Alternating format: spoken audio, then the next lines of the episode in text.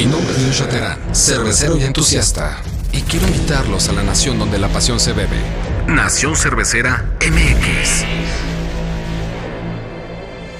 El origen de la cerveza. La cerveza es una bebida alcohólica fermentada a partir de cereales.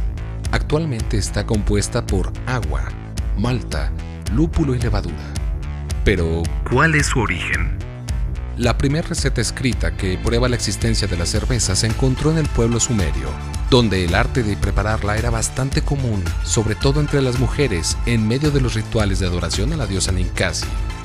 En Egipto, la cerveza tuvo una gran relevancia con un esplendor tal que era parte fundamental de la alimentación y llegó a ser moneda de cambio en esta civilización que perfeccionó la receta como regalo de los dioses y atribuyendo su invención a Osiris. El imperio romano absorbió la cultura de la antigua Grecia y su devoción por el vino. Los romanos consideraban la cerveza un brebaje propio de los pueblos bárbaros con los que estaban en guerra. Entre los grandes avances que los bárbaros donaron al imperio romano figuran los toneles de madera que los galos comenzaron a utilizar para fermentar, guardar y transportar sus cervezas en torno al año cero. De hecho, de la diosa romana de la agricultura, Ceres, reciben su nombre los cereales y se descompone la palabra ceresvicia, que significa la fuerza de Ceres. Al castellanizarse esta palabra cambia a cerveza. Con el triunfo de los bárbaros, el consumo de cerveza se desplaza hacia el norte de Europa, volviendo a un entorno más familiar. Durante Carlomagno y su imperio en el siglo IX, la cerveza adquirió un gran apogeo, poco a poco se va instaurando un nuevo orden cristiano que fomenta la vida urbana, los mercados y los gremios. Y aquí es donde el hombre será el gran protagonista del saber hacer cerveza a través de pequeños comercios. Sin embargo, será en los monasterios en donde se concentrará la auténtica producción cervecera por la facilidad de poseer los ingredientes gracias a las tierras de cultivo, como el conocimiento también de los procesos de producción. El año 1000 marca la decadencia del uso del gruit a base de plantas y especias para aromatizar la cerveza por el descubrimiento del lúpulo.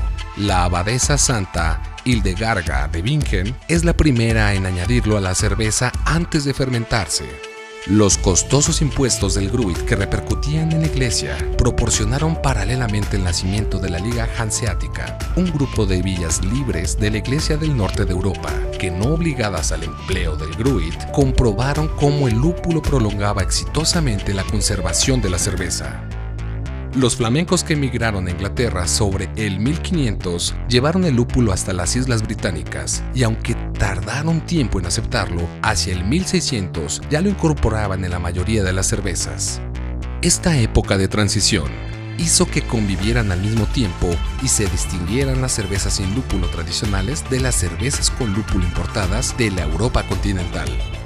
El fin de la Edad Media marca la caída del monopolio de la cerveza por los monjes que pasó a manos laicas, siendo Baviera el lugar donde nació el nuevo fermento, producto de la manipulación del hombre.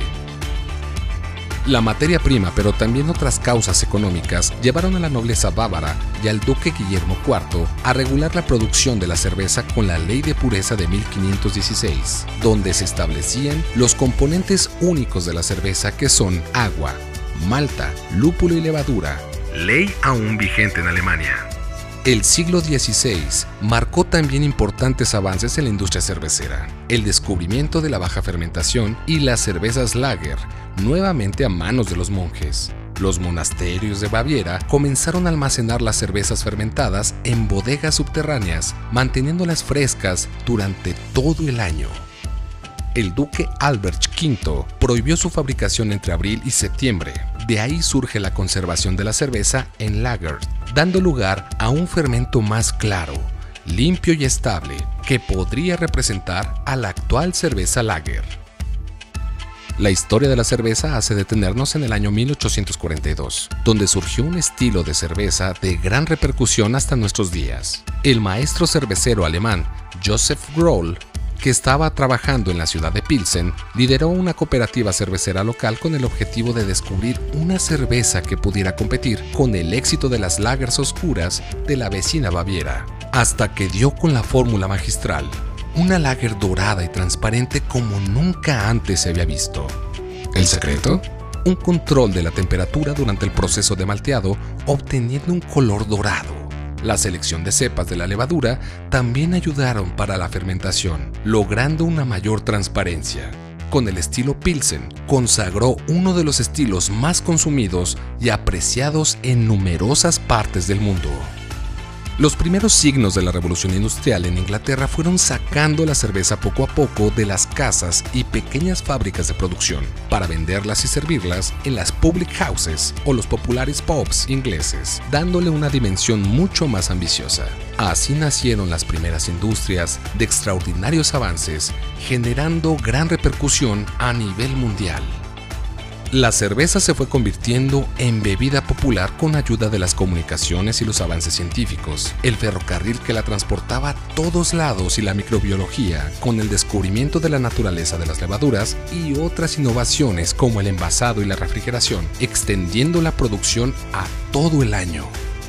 El siglo XX a partir de los años 70 y especialmente los 90 hasta la actualidad, toman un fundamental lugar en cuanto al modo de concebir la cerveza donde la diversidad y la calidad resurgen en todo su esplendor. Los americanos viajan hasta las culturas más tradicionales de la cerveza europea, recreando los estilos por los que sienten fascinación, y nace así una nueva forma de preparar cerveza, que genera el movimiento homebrewing, nuevas tendencias que recuperan las cervezas más tradicionales y perdidas por el paso del tiempo. Las wheat beer belgas de trigo o las amargas y aromáticas Indian Pale Ale, desaparecidas en Inglaterra, se pueden volver a disfrutar plenamente. A partir de aquí, la cultura de la cerveza se vuelve más intensa que nunca, gestando la gran contracultura de la cerveza artesanal.